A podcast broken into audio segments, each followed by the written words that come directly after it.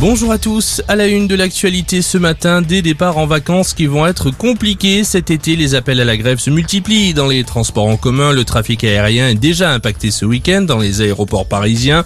Une mobilisation lancée par les salariés d'ADP et des sous-traitants pour des hausses de salaire. Un préavis a également été lancé pour le week-end prochain, premier jour de vacances scolaires. Et si vous comptiez prendre le train, attention aux mouvements sociaux. Trois syndicats appellent également à la grève la semaine prochaine.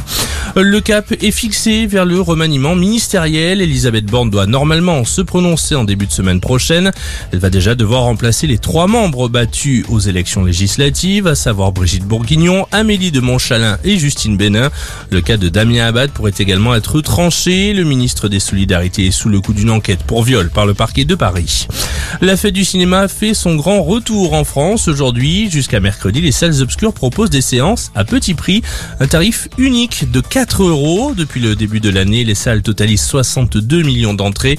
Selon une étude du Centre national du cinéma apparue en mai dernier, près de la moitié des personnes interrogées ont déclaré être moins souvent revenues, à plus du tout au cinéma depuis leur réouverture en mai 2021.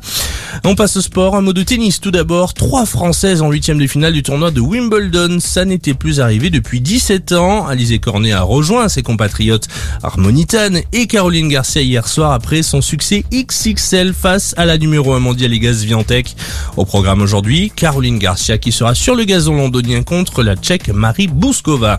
Et puis du cyclisme, troisième jour du Tour de France aujourd'hui et dernière étape au Danemark avant l'arrivée dans l'Hexagone au programme 182 km entre Veil et Sunderborg. Wout van Aert partira lui avec le maillot jaune sur ses épaules. Voilà pour ce tour de l'info en 120 secondes.